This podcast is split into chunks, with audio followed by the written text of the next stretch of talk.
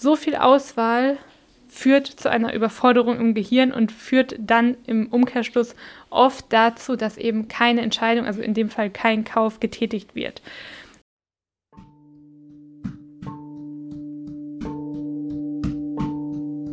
Herzlich willkommen bei Löwinnen brechen aus, der Podcast für Freigeister und Menschen, die mehr vom Leben wollen. Raus aus dem goldenen Käfig und rein in ein Leben voller Hingabe, Lebendigkeit und Verbundenheit. Mein Name ist Luisa und mit persönlichen Geschichten und Inspiration von Gesprächspartnerinnen begleite ich dich durch diesen Podcast und kreiere mit dir dein Leben, was du wirklich leben möchtest. Hello, hello. Schön, dass du wieder mit dabei bist. Ich mag dich heute mitnehmen in einen kleinen Workshop, den ich diese Woche geben darf zum Thema Entscheidungen und wie du leicht Entscheidungen treffen kannst. Vor allem dann leicht, wenn die Entscheidungen eigentlich ziemlich groß und herausfordernd sind. Und vielleicht schon vorweg, mm, so richtig leicht sind gerade lebensverändernde Entscheidungen natürlich nie. Gleichzeitig mag ich dir in dieser Folge ähm, Hilfsmittel mit auf den Weg geben und ganz konkrete Tipps und auch zwei Methoden aus der ähm, Entscheidungspsychologie und aus dem Coaching, die dir helfen können, ja, genau mit solchen Herausforderungen umzugehen. Und bevor wir reinstarten, freue ich mich mega, wenn du den Podcast ähm, abonnierst, weiterempfiehlst und ja, auch super gerne mit mir in Kontakt trittst und mir erzählst, was machen die Folgen mit dir, was macht vor allem diese Folge mit dir. Vielleicht hast du auch eine große Entscheidung gerade in deinem Leben, die bevorsteht. Und da freue ich mich einfach mega, wenn du mit mir in Kontakt trittst. Du findest alle Kontaktdaten auch immer in den Show Notes. Und jetzt schlage ich vor, lass uns losstarten mit dem Thema Entscheidungen, Entscheidungskompetenz. Erstmal ganz allgemein. Entscheidung bedeutet ja immer, dass du eine Wahl hast. Du kannst dich zwischen verschiedenen Optionen in deinem Leben entscheiden und es gibt Entscheidungen, die relativ leicht fallen, weil sie eben intuitiv, routiniert und auch oft unbewusst stattfinden. Beispielsweise mit der Wahl deiner Kleidung verbringst du vermutlich nicht jeden Tag Stunden, machst eine Pro-Kontra-Liste, sondern wählst relativ spontan was aus. Oder auch wenn du U-Bahn fährst, dann setzt du dich beliebig irgendwo hin, ohne ewig darüber nachzudenken. Das sind sogenannte leichte Entscheidungen, alltägliche Entscheidungen, weil du ähm, ja, davon einfach ganz, ganz viele im Laufe eines Tages triffst und weil die Konsequenz von einer falschen Entscheidung in Anführungsstrichen nicht wirklich groß wäre. Falls du dich beispielsweise in der U-Bahn auf einen Platz setzt und dann beispielsweise feststellst, uh, hier riecht es irgendwie unangenehm oder hier scheint die Sonne nicht so schön durchs Fenster, dann ist das eine Konsequenz, mit der du ziemlich wahrscheinlich leben kannst. Deswegen sind das eben leichte Entscheidungen. Und dann gibt es natürlich noch die Entscheidungen im Leben, die uns eher schwerer fallen. Das sind genau die Entscheidungen, über die ich mit dir heute sprechen möchte. Denn das sind die Entscheidungen, die ja ein bisschen mehr Zeit und Ruhe vor allem erfordern und wo die Konsequenzen weitreichender erscheinen. Das heißt, ähm, das sind insbesondere solche Themenfelder wie, okay, was für einen Studiengang wähle ich, ähm, was für eine Partnerschaft führe ich, hm, welchen Wohnort wähle ich, also all diese großen Entscheidungen im Leben, die dann wirklich weitreichende Konsequenzen haben. Und warum fallen uns diese Entscheidungen jetzt schwer? Zum einen eben aufgrund der Intensität, wie ich jetzt gerade schon beschrieben habe. Und zum anderen spielen auch ganz oft Ängste mit rein. Also die Frage, was ist, wenn ich eine falsche Entscheidung treffe? Kann ich dann mit den Folgen umgehen? Wie ist es beispielsweise, wie wenn ich in einem Wohnort bin, den ich mir dann selbst gewählt habe auf der einen Seite, aber dann feststelle, fuck, ich fühle mich hier überhaupt nicht wohl. Also kann ich damit dann umgehen. Und das hat ganz viel mit dem Gefühl der eigenen Selbstwirksamkeit zu tun und auch dem Vertrauen, dann wieder etwas verändern zu können. Und aufgrund dieser Ängste mh, mm, ja, fallen Entscheidungen einfach schwieriger, weil ähm, die Person, und das kennst du bestimmt auch von dir, dann die möglichst richtige Entscheidung treffen möchte, im Sinne von, im besten Fall weiß ich vorher schon, dass ich mich beispielsweise jetzt an diesem neu gewählten Wohnort wohlfühlen werde. Und direkt, Real Talk, das können wir nicht wissen. Jede Entscheidung hat auch immer ein Restrisiko. Dann kommt hinzu, das geht auch mit einher. Wir haben natürlich heutzutage die Qual der Wahl. Das heißt, es gibt ein sogenanntes Auswahlparadoxon, was meint, viele Wahlmöglichkeiten erschweren die Entscheidung. Das heißt, je mehr Auswahl du hast, desto schwieriger ist es überhaupt eine Entscheidung zu treffen. Jetzt ist es ja so, dass gerade jetzt meiner Generation und denen danach sowieso auch äh, suggeriert wird, okay, du kannst quasi alles haben, alles erreichen, überall sein, überall leben. Und diese Komplexität der Welt, diese ja, heftigen Wahlmöglichkeiten, die damit einhergehen, führen einfach zu einer Überforderung. Und das Gehirn wird dann in der Form so sehr überlastet, dass dann sich viele Menschen eben dazu entscheiden, besser keine Entscheidung zu treffen. Es gibt da ein kleines Experiment, also eine kleine Studie, die durchgeführt worden ist, die ich dir gerne als Beispiel einmal nennen mag. Und zwar ist das eine Studie von zwei Psychologen zum Kaufverhalten von Marmeladensorten. Und da war es eben so, dass die Verkaufsstände aufgebaut haben, einmal mit einer großen Auswahl, also 24 verschiedenen Sorten, und dann einmal mit sechs Sorten. Und es ist so, dass zwar im ersten Schritt bei den 24 Sorten mehr Besucherinnen angelockt worden sind, aber dass davon nur viel, viel weniger Prozent dann tatsächlich ähm, auch die Marmelade gekauft haben, weil eben genau dieser Effekt eingetreten ist von so viel Auswahl führt zu einer Überforderung im Gehirn und führt dann im Umkehrschluss oft dazu, dass eben keine Entscheidung, also in dem Fall kein Kauf getätigt wird. Und das finde ich ganz, ganz spannend und ganz, ganz eindrücklich. Und vielleicht kennst du auch ähnliche Situationen von dir. Ich kann nur sagen, als ich einen Studiengang wählen sollte, dachte ich mir so, oh, okay, das klingt spannend, das, das, das, das auch. Und ja, dann hat es auch eine Weile gedauert, bis ich dann wirklich mich ähm, festlegen konnte. Ein weiterer Grund, warum Entscheidungen schwerfallen können, ist auch der Wunsch nach Kontrolle und Sicherheit. Denn wir sind Gewohnheitsmenschen und das bedeutet eben auch, dass alles Unbekannte erstmal Unsicherheit erzeugt. Es gibt ja häufig ähm, diese Redewendung von, okay, du, du musst deine Komfortzone verlassen ne? oder ähm, nur dort liegt eben auch das Potenzial des Wachstums. Und in Teilen ist da was Wahres dran, denn ähm, gerade auch bei Entscheidungen, wenn wir immer wieder dasselbe wählen, wie beispielsweise immer wieder das gleiche Gericht im gleichen Restaurant, dann bekommen wir zwar auch immer wieder das Gleiche und womöglich leckere, aber gleichzeitig ähm, ja, erfahren wir dann quasi nichts Neues oder sind sehr eingeschränkt einfach in unserem Horizont. Und deswegen schwingt das eben auch häufig mit rein, ne, dass wir uns halt an dem klammern, was jetzt gerade schon ganz gut ist, aber wir wissen dann gar nicht, wie viel besser es noch sein kann. So, also das ist zum einen eben dieses Festhalten an etwas Altem und auf der Gegenseite eben jetzt gerade mit Blick auf das Auswahlparadoxon dieses, okay, vielleicht kommt dann doch noch was Besseres. Und was damit auch einhergeht, also mit diesem Streben nach etwas Besserem, ist auch das Phänomen von Fear of Missing Out, FOMO. Hast du bestimmt schon mal gehört.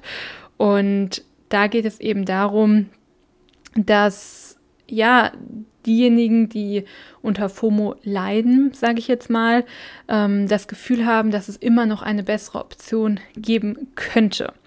Und ähm, dementsprechend führt auch das häufig zu einer Entscheidungsblockade, denn es ist ein ständiges ja, Vergleichen auch mit dem Leben von anderen. Es ist ein ständiges ähm, Denken auch an Konstrukte, die eben potenziell nochmal besser sein könnten. Ein ganz großes Ding dabei ist auch Social Media, weil da ja auch aufgrund von ähm, Instagram-Feeds beispielsweise suggeriert wird, dass man auf jeder Party dabei sein muss, dass die und die Events besonders lohnenswert sind und, und, und. Und da passiert ja scheinbar immer ganz viel Tolles im Leben anderer.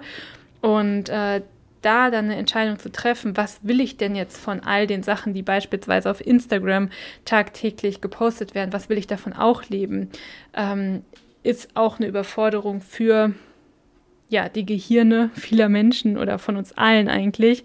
Und deswegen gibt es da ja auch so einen Gegentrend zu, der besagt eben die Joy of Missing Out. Also, dass wir auch wieder genießen lernen dürfen, Sachen bewusst nicht zu tun, also auf Sachen bewusst zu verzichten. Denn ähm, ja, dieser Fokus hilft dann eben auch wieder dabei, den Fokus auf unsere eigenen Werte zu lenken, ohne uns ständig am Leben anderer zu orientieren. Und ja, diese Summe an Gründen führt eben dazu, dass Entscheidungen schwerfallen können. Und das ist natürlich jetzt auch nur ein ein kleiner Einblick. Es gibt mit Sicherheit noch viel, viel mehr Gründe, die eben dazu führen, aber ich mag mich jetzt für den Moment darauf beschränken. Und dann ist die Frage, wenn es doch so viele Sachen gibt, die uns davon abhalten, leicht Entscheidungen zu treffen, wie können wir es dennoch tun?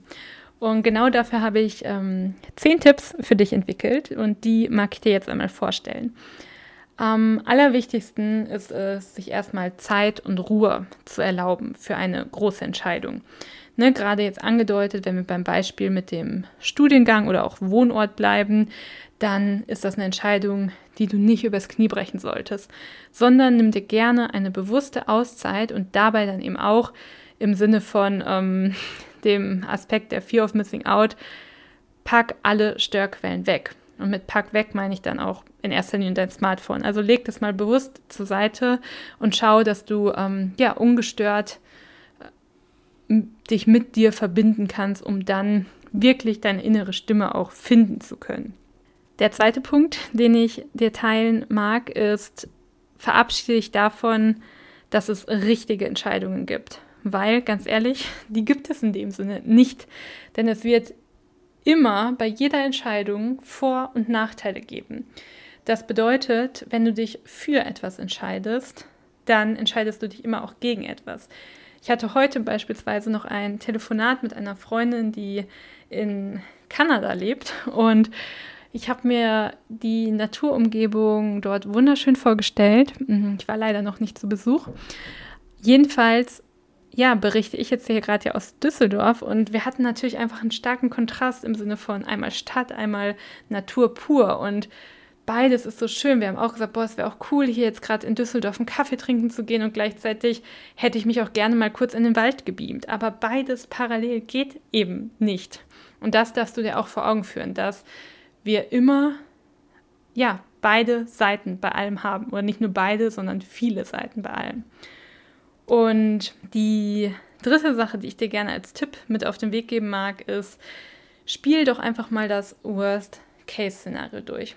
Also was wäre im schlimmsten Fall, wenn du die Entscheidung triffst, die sich vielleicht jetzt gerade für dich besser anfühlt und wenn sie dann eben ja sich doch als etwas Unangenehmes entpuppt. Was könnte das sein?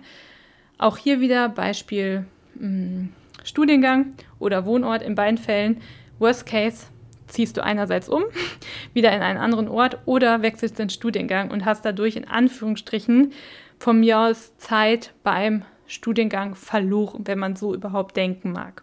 Ich selber bin der Überzeugung, dass es verlorene Zeit in der Form nicht gibt. Aber das ist immer eine ganz hilfreiche Frage, einfach um zu sehen, okay, so lebensbedrohlich, wie man sich das manchmal vorstellt, ist das eigentlich gar nicht. Dann knüpft so ein bisschen daran an, hm, die Idee, einfach mal mit dem Zukunfts-Ich von dir ins Gespräch zu gehen.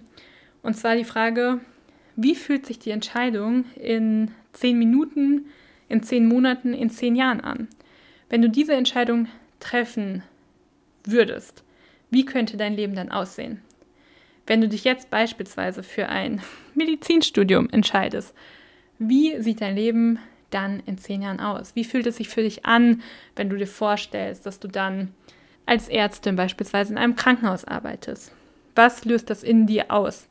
Also geh da mal wirklich ins Dialog und schau auch, was dein Zukunfts-Ich dir vielleicht raten würde. Und dann bin ich mir sicher, dass es in deinem Umfeld mit Sicherheit auch Menschen gibt, die schon viele große Entscheidungen getroffen haben und parallel, und das ist ganz wichtig, zufrieden und glücklich wirken, im besten Fall auch sind. Und diese Menschen kannst du doch einfach mal fragen, hey, wie habt ihr es eigentlich gemacht, geschafft, so viele Entscheidungen zu treffen, so viele große Entscheidungen auch umzusetzen und mit denen dann ins Dialog gehen. Und vielleicht kannst du dir die ein oder andere Methode, das ein oder andere Tool von denen abgucken.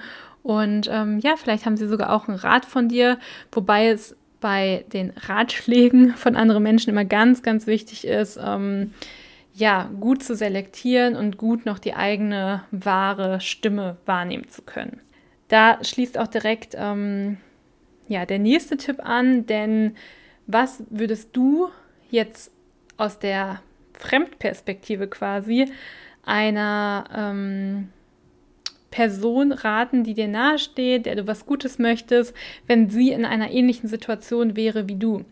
Wenn die Person jetzt gerade beispielsweise drei, vier Studiengänge schon favorisiert hat, was würdest du ihr dann raten? Also dabei ist immer auch spannend zu beobachten, okay, wobei strahlt die Person? Und da kannst du dich mal reinfühlen, einfach, ne, was du einer guten Freundin, einem guten Freund in der ähnlichen Situation raten würdest. Gleichzeitig kannst du das Szenario auch mal mit einer fremden Person durchspielen, einfach um so die Perspektive zu wechseln und ein Gefühl dafür zu bekommen. Und jetzt hatten wir ja schon gesagt, okay, es gibt mit Sicherheit mh, hm, andere Menschen, die schon viele Entscheidungen getroffen haben.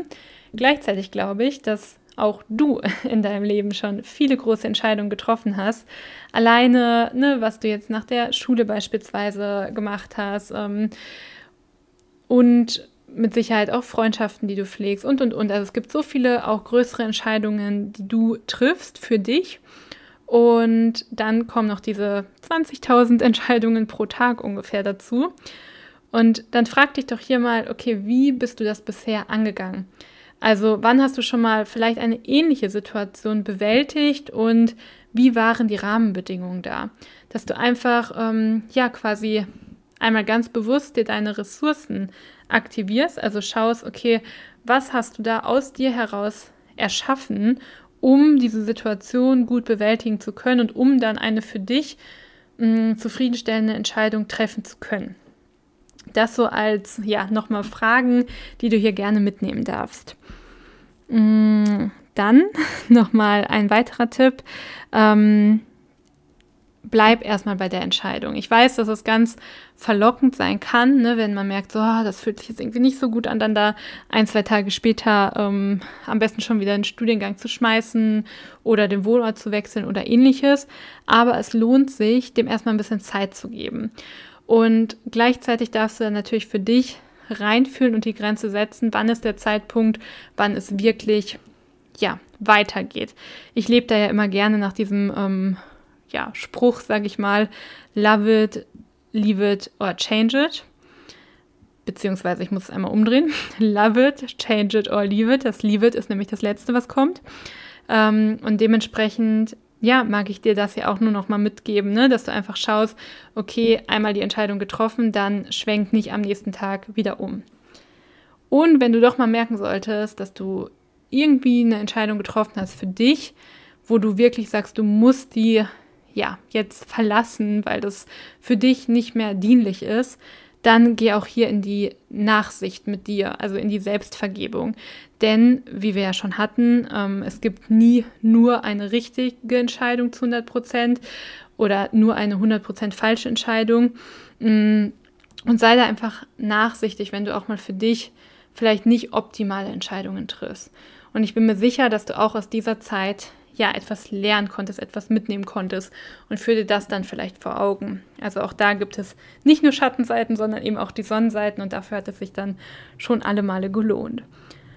Und der zehnte Tipp ist, nutze sehr, sehr gerne auch Methoden aus der Entscheidungspsychologie bzw. aus dem Coaching. Ich mag dir hier mh, mm, zwei knackige Methoden einmal vorstellen, wobei die eine ähm, ja auch sehr ausführlich werden kann. Die nutze ich auch sehr gerne im Rahmen meines Coachings, wenn du merken solltest, dass du ja gerade auch ja in einer schwierigen, herausfordernden Entscheidungsphase steckst, ist das auch was, was wir uns gerne gemeinsam bei einem Coaching mal anschauen können. Und deswegen beginne ich hier einmal mit der Methode, die ähm, ja, mir auch sehr am Herzen liegt und das ist das sogenannte innere Team. Ähm, da geht es darum, dass wir uns dann gemeinsam in dem Fall deine Anteile anschauen würden. Also es ist eine Methode nach Schulze von Thun und der geht eben davon aus, dass wir mh, mm, eine Pluralität in uns haben. Also wir sind nicht nur eine Person so gesehen, sondern wir sind ganz viele Anteile. Und das bedeutet, dass zu einer Entscheidungsfrage beispielsweise, wenn wir jetzt die Frage nehmen, wie möchte ich wohnen, dann gibt es da mit Sicherheit ganz viele Stimmen in dir. Und genau diese Stimmen gucken wir uns dann gemeinsam an und bringen die in den Dialog. Da gibt es vielleicht die familiäre, die sagt, komm, wir bleiben im Heimatdorf und äh, treffen uns dann regelmäßig mit der Familie sonntags auf ein Stück Kuchen. Und dann gibt es vielleicht die Abenteuerlustige, die sagt, ich will die Welt entdecken und ähm, let's go. Ich brauche gar keinen festen Wohnsitz. Du merkst, äh, vielleicht mache ich da gerade was Biografisches an der Stelle. Mm, und ja, so kann man es einfach durchspielen und die auch mal miteinander ins Gespräch br bringt. Das sind die sogenannten Teamplayerinnen, weil inneres Team, die sind erstmal alle da, die sind alle in deinem persönlichen Team aktiv. Und wir können dann eben herausfinden, okay, wer hat gerade die Oberhand, wer braucht vielleicht mehr Gehör, wer möchte jetzt besonders viel Raum einnehmen? Und wie kann das gelingen, wie kann auch ein Kompromiss möglicherweise zwischen all diesen Anteilen gelingen, sodass sich niemand im Team ausgeschlossen fühlt. Und ja, das ähm, ist eine ganz, ganz komplexe ähm, Methode, die ja wirklich viele wertvolle Erkenntnisse liefern kann und primär eben auch nochmal so das Fühlen aktiviert, weil das auch ganz spannend ist, dann wirklich sich das wie personifizierte Anteile vorzustellen und die miteinander sprechen zu lassen. Und dann ähm, mag ich dir nochmal auf der anderen Seite eine eher analytische Methode mitgeben. Das ist die sogenannte PMI-Methode. Das heißt so viel wie plus, minus, interessant, interesting, kann man aussprechen, Englisch oder Deutsch, wie man möchte. Und da malst dir im ersten Schritt einmal fünf Spalten auf. Und in diese Spalten kommt dann einmal Plus, Punkte, Minus, Punkte und interessant. Also so in der Reihenfolge. Und diese drei inhaltlichen Spalten, also die Spalte mit Plus, Minus und interessant, die befüllst du jetzt drei, jeweils drei Minuten lang. Und zwar mit den Argumenten, die eben beispielsweise für die Entscheidung des Studiengangs Medizin sprechen. So, was sind die Pro-Argumente oder die Plus-Argumente, wenn man es jetzt so nennen mag, für diese Entscheidung? Und dann, ne, was sind die Nachteile? Also was sind die Minusargumente? Und dann gibt es vielleicht noch Punkte, die offen sind. Die kommen dann in die Spalte interessant quasi muss noch rausgefunden werden, weil da kannst du es noch nicht richtig beurteilen, ob das jetzt eher Plus oder eher Minus ist. Ne, es sind dann vielleicht nochmal Recherchetätigkeiten, die anfallen müssen. Vielleicht gibt es noch nicht ähm, so viel Klarheit darüber, ne, wie ist die Fachschaft ähm, organisiert oder ähm, was gibt es für Weiterbildungsmöglichkeiten noch zusätzlich oder oder oder, je nach Entscheidungsfrage natürlich. Ja, und so hast du dann am Ende so eine Liste und dann gibt es natürlich noch die Spalte mit den Punkten und da geht es dann ans Eingemachte so gesehen, weil da kannst du dann nämlich die Bewertung vornehmen und dir jedes Argument einmal einzeln anschauen. Beispielsweise, wenn wir bei dem Medizinstudium bleiben, hast du jetzt ähm, in der Spalte Plus ähm, sowas wie später hohes Gehalt oder sowas da stehen. Und dann bewertest du, okay, auf einer Skala von 1 bis 6, wie wichtig ist das denn eigentlich für mich? Und wenn du sagst, das ist mega wichtig, dieses Argument für mich, dann würdest du da die 6 notieren und bei 1 wäre das dann eher ein Argument, was zu vernachlässigen ist. Und so gehst du mit den einzelnen Argumenten und den Punkten vor und hast dann am Ende quasi eine Bewertung in der Plus-Spalte und eine Bewertung in der Minus-Spalte. Und dadurch siehst du ja schon, okay, was überwiegt jetzt gerade. Und wichtig ist auch, dass du dir durchaus die Zeit lassen kannst, zum Beispiel, nachdem du erstmal Argumente gesammelt hast, nochmal eine Nacht drüber schlafen kannst, weil so nimmst du auch dein Unterbewusstsein so ein bisschen mit. Ne? Also das ist nichts, was du überstürzen musst. Gleichzeitig kannst du auch, wenn du merkst, okay, die drei Minuten haben jetzt nicht gereicht oder ähm, bei der einen Spalt haben sie gereicht, aber bei der anderen nicht, ist das ja auch schon spannend als Hinweis. Und so kannst du dann einfach vorgehen und hast dann quasi die unterschiedlichen ähm, Bewertungen. Und da daraus resultieren, kannst du dann für dich eine Entscheidung treffen. Was natürlich auch wichtig ist, ist, dass die interesting Punkte nicht zu vernachlässigen sind. Das heißt, die solltest du natürlich für dich geklärt haben und dann in die jeweiligen Spalten einsortieren. Du merkst, ich habe jetzt ganz viel Spalte und Zahlen und so weiter gesagt. Das heißt, es ist eine ähm, ja, eher analytische quantitative Methode so gesehen. Also für diejenigen, ähm, die sich davon eher angesprochen fühlen, ähm, ist das eine gute Möglichkeit. Dann hast du es auch nochmal visuell vor dir. Und auch solche Methoden können natürlich in einem Coaching-Prozess mit Anwendung finden. Ja, das waren so die Sachen, die ich dir heute hier unbedingt mitgeben wollte. Lass mich sehr, sehr gerne wissen, was für Impulse, was für Tipps dir vielleicht besonders geholfen haben, besonders zugesagt haben. Vielleicht hast du darüber hinaus auch noch mh, mm, ja, Entscheidungsfindungstipps, die du hier einmal mit ähm, der Community quasi teilen magst, dann schreib mir einfach super, super gerne. Ich würde mich total freuen. Und ansonsten, ähm, ja, lass mich einfach mal gerne wissen, mm, was Entscheidungen gerade in deinem Leben für eine Rolle spielen und ähm, ja, was für Inspiration hier einfach mit für dich dabei war. Ich bin auf jeden Fall sehr, sehr neugierig und ähm, ja, freue mich von dir zu hören. Sag an der Stelle vielen, vielen Dank fürs Zuhören. Ich hoffe, wie gesagt, dass du was für dich mitnehmen konntest. Ich wünsche dir alles Liebe, mm, wundervolle Entscheidungen. Nochmal zum Schluss für mich der wichtigste Hinweis eigentlich, es gibt keine falschen Entscheidungen und keine Entscheidung ist auch eine Entscheidung. Also geh in die Selbstwirksamkeit, geh ins proaktive Leben rein und vor allem in ein freigeistiges, lebendiges Leben. Das wünsche ich dir von Herzen. Und dann würde ich sagen, bis spätestens in zwei Wochen. Von Herzen, deine Luisa.